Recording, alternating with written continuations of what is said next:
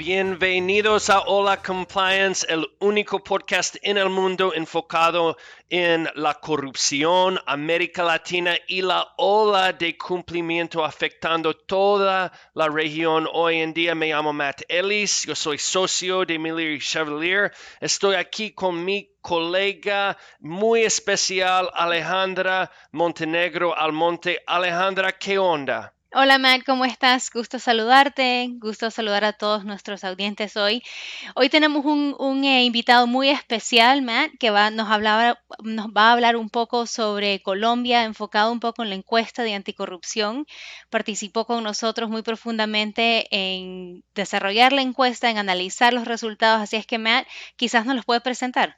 Perfecto, Ricardo Forero, un buen amigo de la firma, un mi buen amigo desde mucho tiempo. Ahora tenemos la, oportunidad de presentar de Showcase Colombia, los riesgos de Colombia, las prácticas de cumplimiento que, que, aconsejamos para Colombia con Ricardo. Ricardo es una persona, un abogado con mucha experiencia en el país, trabajaba en Ecopetrol in-house trabajaba en Kroll ah, y también ahora está liderando la práctica, la división de investigaciones y, cumplimiento en uno de los estudios más importantes históricamente en Colombia, Brigar y Urrutia.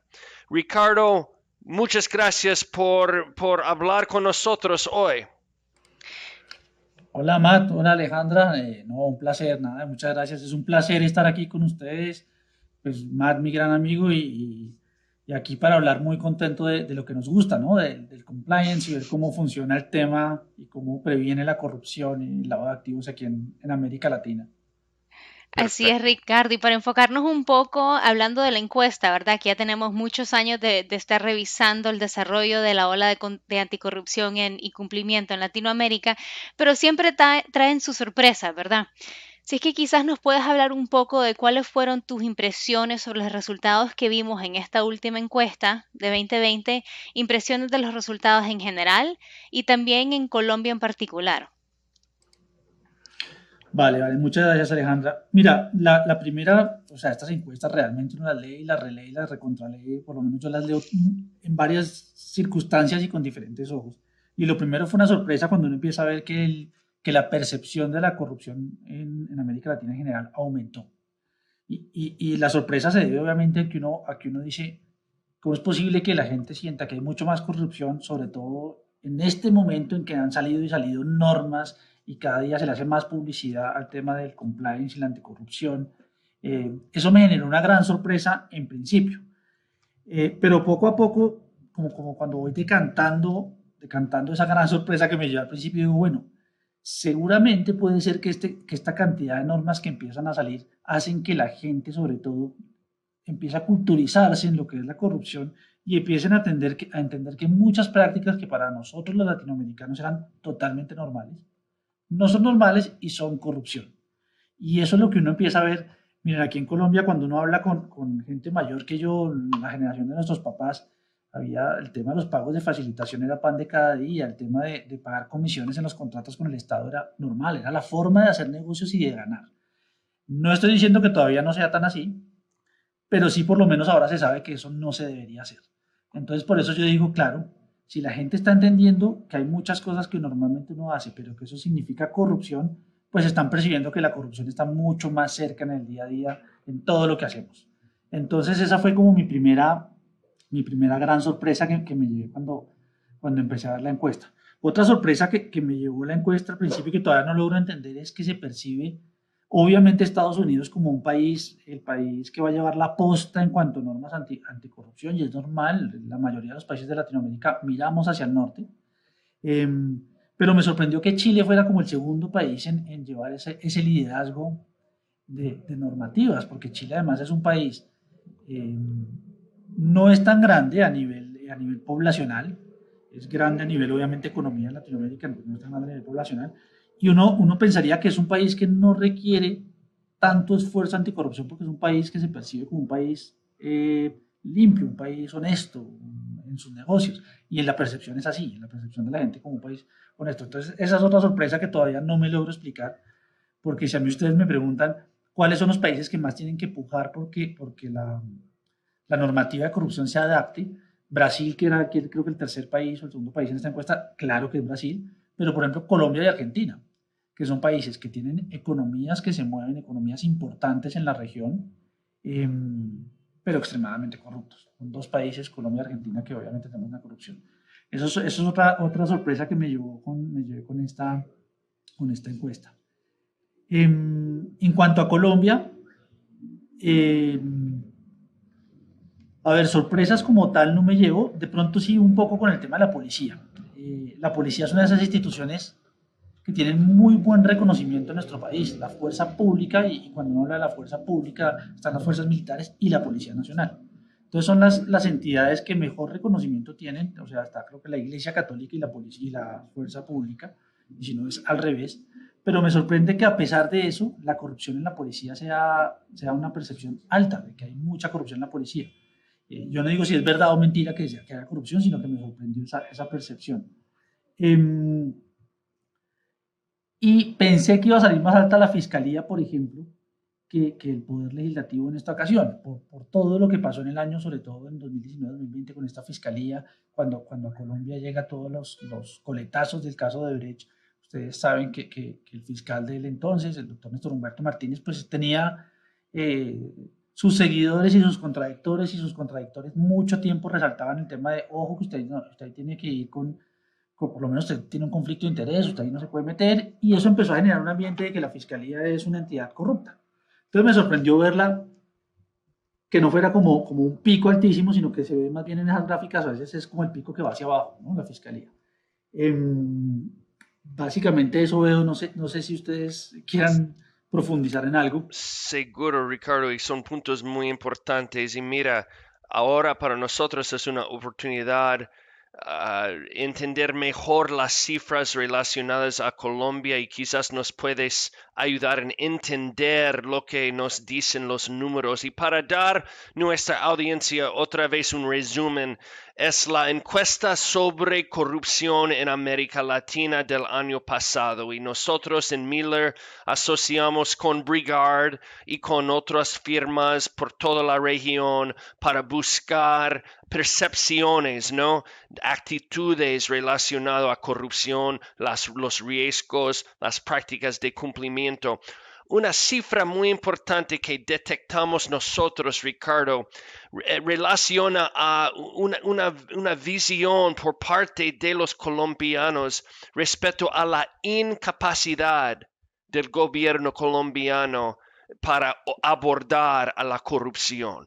Y mira, en 2016, cuando uh, hablamos con uh, los encuestados, ellos nos contó, los encuestados de Colombia nos contó que 63% de ellos tenían un conocimiento de un infractor siendo procesado judicialmente por corrupción. Así que había en esa época, en 2016, una, una como una idea, una percepción de, de, ah, de, de capacidad del gobierno en abordar a la corrupción.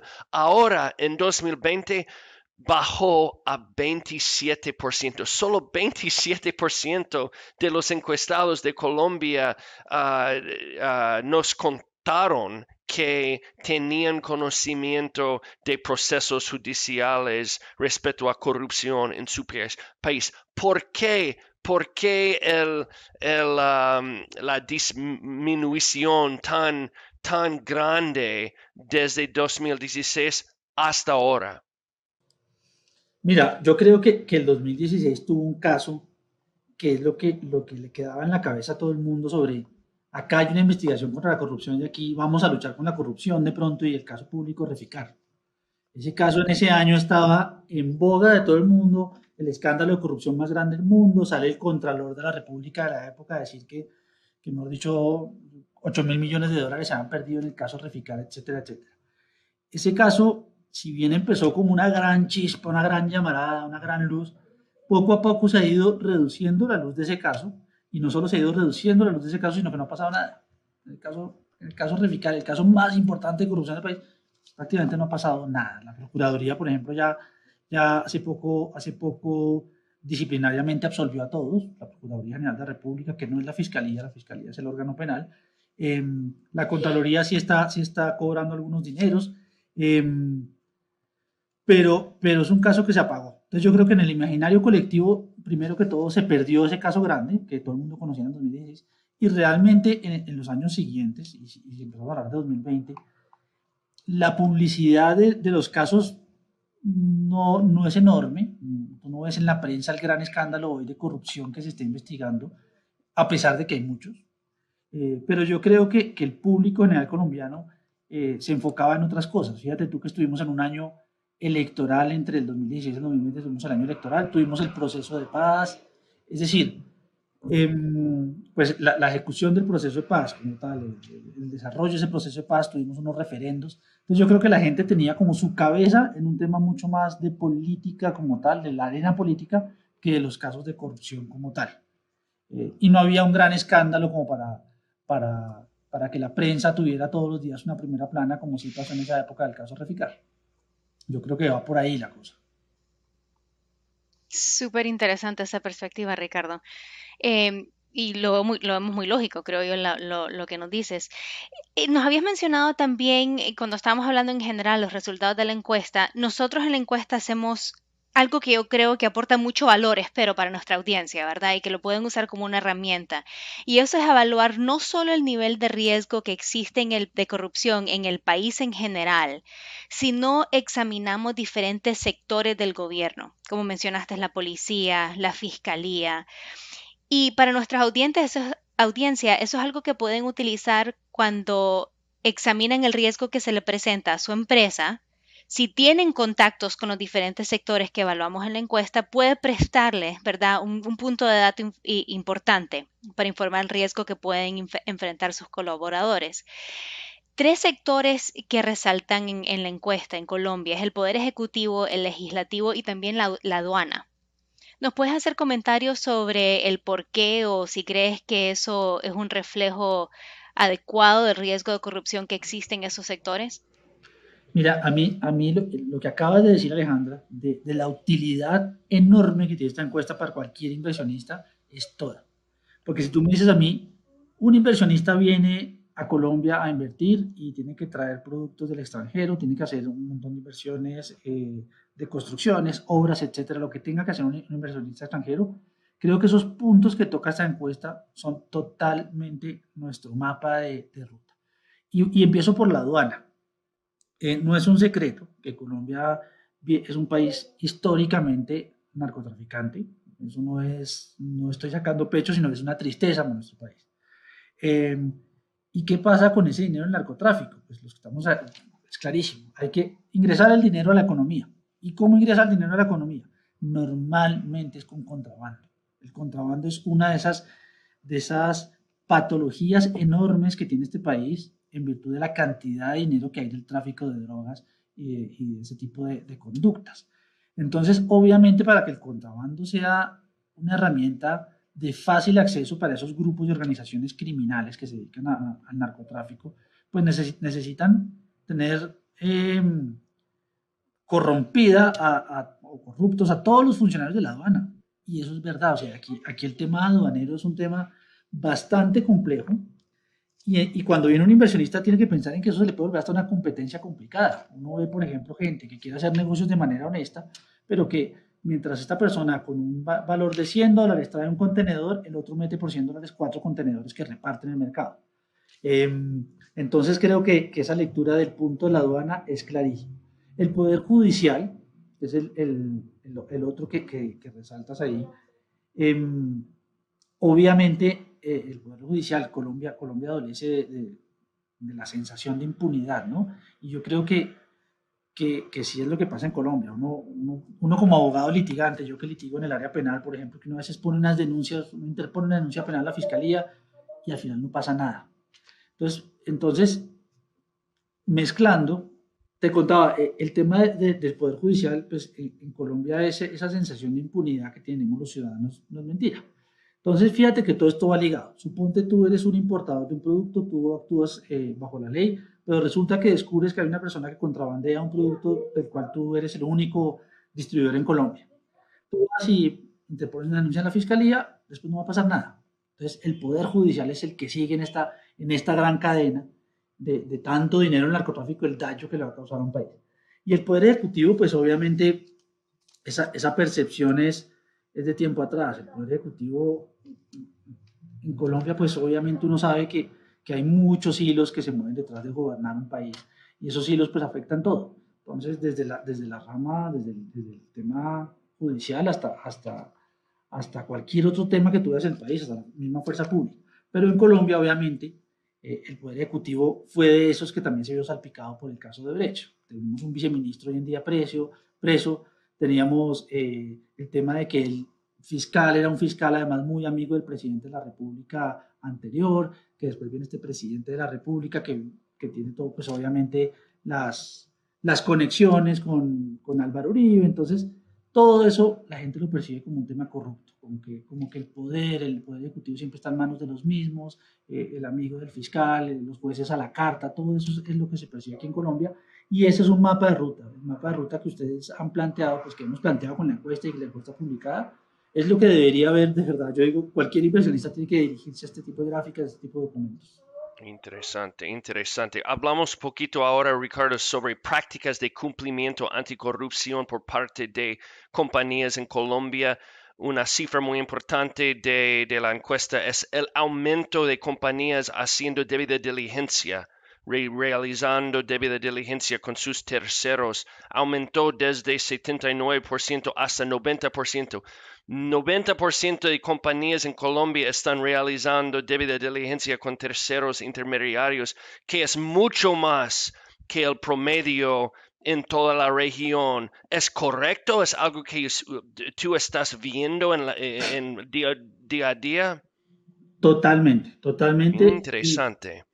Y, mira que yo creo que todo es, es, parte de la historia que estamos hablando. Es que, es que tú hoy en día en Colombia vas a comprar un terreno y, suponte, te vas a un, a, un, área del norte del país y esa área del norte del país puede haber sido afectada o por el conflicto armado o por el narcotráfico. Entonces, entonces el inversionista en Colombia sabe que, que, invertir en Colombia es un poco poner manos en la candela, ¿no? Entonces, si no va a poner manos en la candela, póngalas con cuidado. Entonces, yo creo que, que el inversionista en Colombia ya sabe que eso ha pasado, que eso pasa, y que no es lo mismo invertir en Colombia que irse a un país que, que obviamente no ha sufrido el narcotráfico y el conflicto armado que sufrió nuestro país. Entonces yo sí creo que eso los ha obligado, nos ha obligado a ser juiciosos con las debidas diligencias.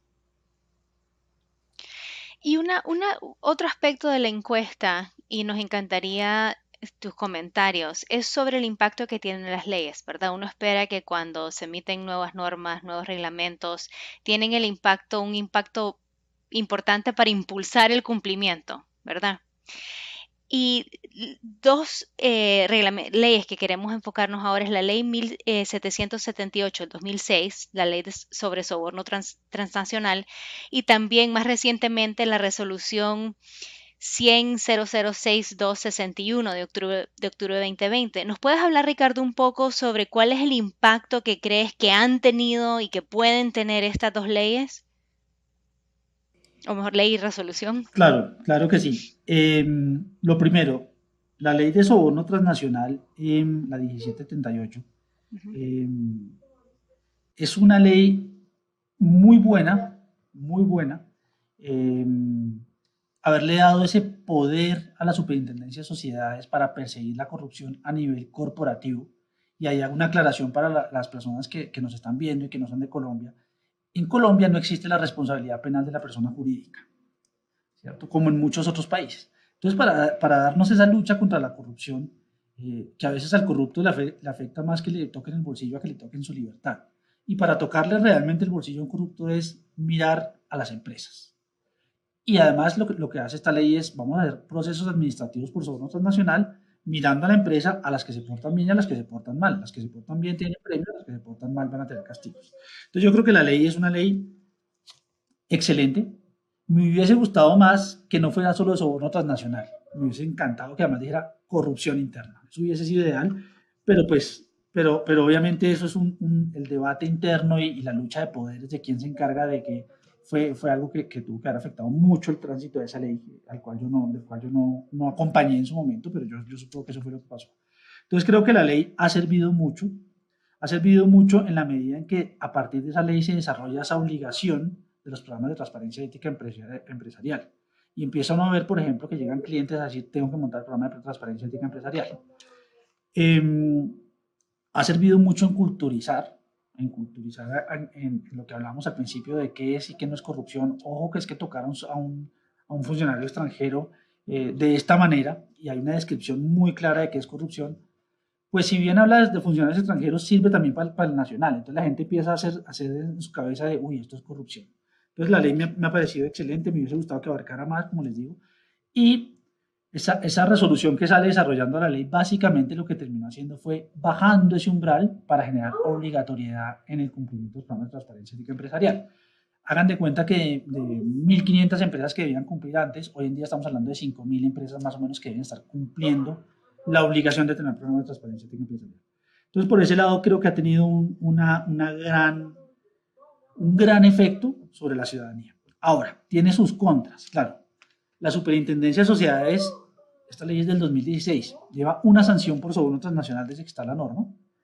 Pues Colombia tampoco es que sea un país que tiene eh, inversionistas extranjeros por todos lados, pues, pues somos un país eh, económicamente no somos grandes. Entonces, eso, debe tener una explicación por ahí. Hay algunas investigaciones ahora en curso, cinco o seis investigaciones en curso, eh, pero yo creo que, le falta algo, no sé si a la norma, yo creo que más que a la norma, a nuestra cultura. Y es un poco de practicidad. Y les voy a explicar por qué. Al funcionario público colombiano todavía le da miedo ser práctico. Es decir, le da miedo, por ejemplo, decir, esta empresa tenía estándares y un programa de transparencia ética empresarial muy bueno, no sancionamos a la empresa, vamos tras el sujeto que violó la norma. Hoy en día uno ve que al funcionario público le da pavor hacer eso. Entonces el funcionario público busca por donde sea sancionar a la empresa. Y eso es lo que uno ve en las investigaciones. El funcionario público no quiere, no quiere no, no, lo ve práctico, porque la practicidad también que tiene esa ley es, vamos a, hacer como una pirámide y vamos a llegar arriba, al, al, máximo eslabón de la corrupción empresarial de este, de este sector, ¿dónde está? Y vamos a ver qué hacemos con esto. Eso no está pasándonos hoy en día en Colombia, que yo creo que es un poco de, de ir sabiendo masticar la norma, masticar la norma, porque uno ve que en Europa y en Estados Unidos eso sí existe, ¿no? esas negociaciones van un poquito más, más a fondo. Y, y hay otro tema, el tema de la corrupción en Colombia y una vez lo vimos con Matt, de hecho en una, en una empresa que nos tocó, que nos tocó ver, eh, una empresa que fue la que hizo el self-disclosure y terminó siendo sancionada socialmente. Nadie quiso volver a contratar con esa empresa.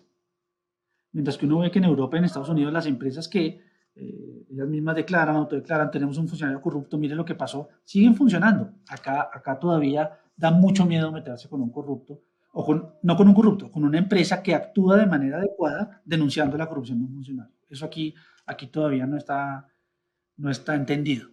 Yo creo que eso es lo que nos hace falta para, para que todavía eso funcione mejor. Perfecto, Ricardo. Muchas gracias por esta, esta conversación, para esta visita. Y bueno, vamos a seguir en contacto y hasta la próxima hablaremos. Listo, más Alejandra, muchísimas gracias por haberme tenido acá y les mando un abrazo a los dos. Espero que nos veamos. igualmente, Ricardo, gracias, que estés bien. Chao.